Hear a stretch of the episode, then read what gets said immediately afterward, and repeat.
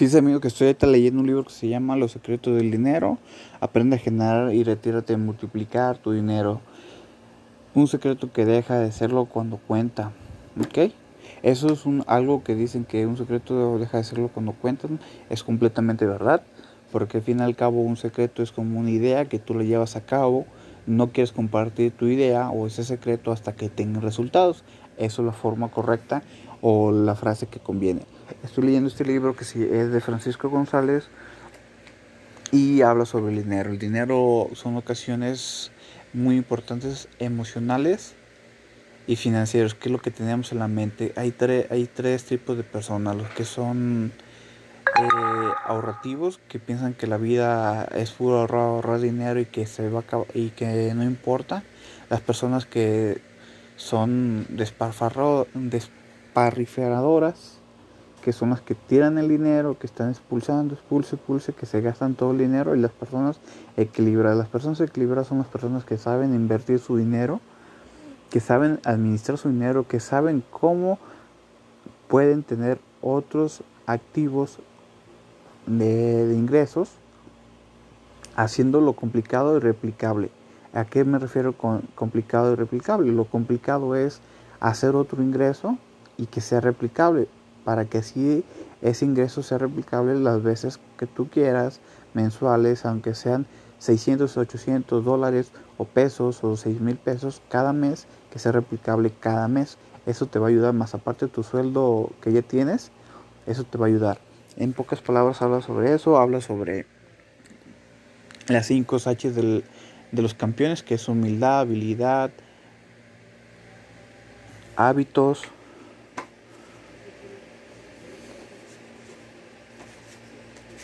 Y honestidad y humor. Humor es muy importante porque es divertirse sobre el camino.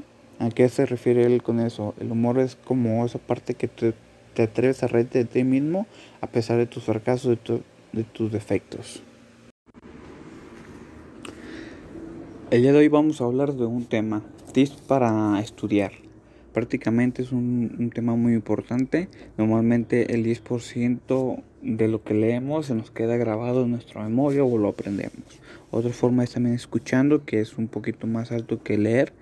Por eso es importante leer con la voz alta, no solamente con el cerebro. Y ver. Cuando nosotros empezamos a ver las cosas, cómo se construyen y cómo se hacen, entonces entendemos, lo captamos más rápido. Y otras cosas que nos sirven mucho más al momento de estudiar es preguntar, conversar, preguntar, repetir, reducir, definir, hacer un debate. Eso crea ya un 80% del entendimiento. Después de ahí te toca tirar una explicación, explicarlo y ver qué tanto aprendes de eso. Y así vas a ir aprendiendo mutuamente y, y ejercitas tu mentalidad. ¿Ok?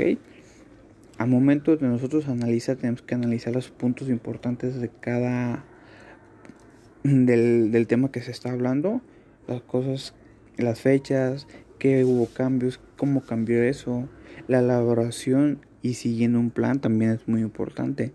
Al momento de elaborar un plan de estudio, tienes que seguirlo al pie de cañón prácticamente y estudiar lo antes posible de todos los días. Eso te ayuda a crear en tu mente que ya leíste, que ya no lo tienes que, que ya no tienes que leer en la tarde porque estás ocupado, etcétera. Y organiza tu material. Eso es muy bueno. También si vas a leer un cierto tipo de temas, organiza tu material, lees, te, te preparas y lo, lo repetir. En este es muy importante preguntar las dudas. ¿Ok?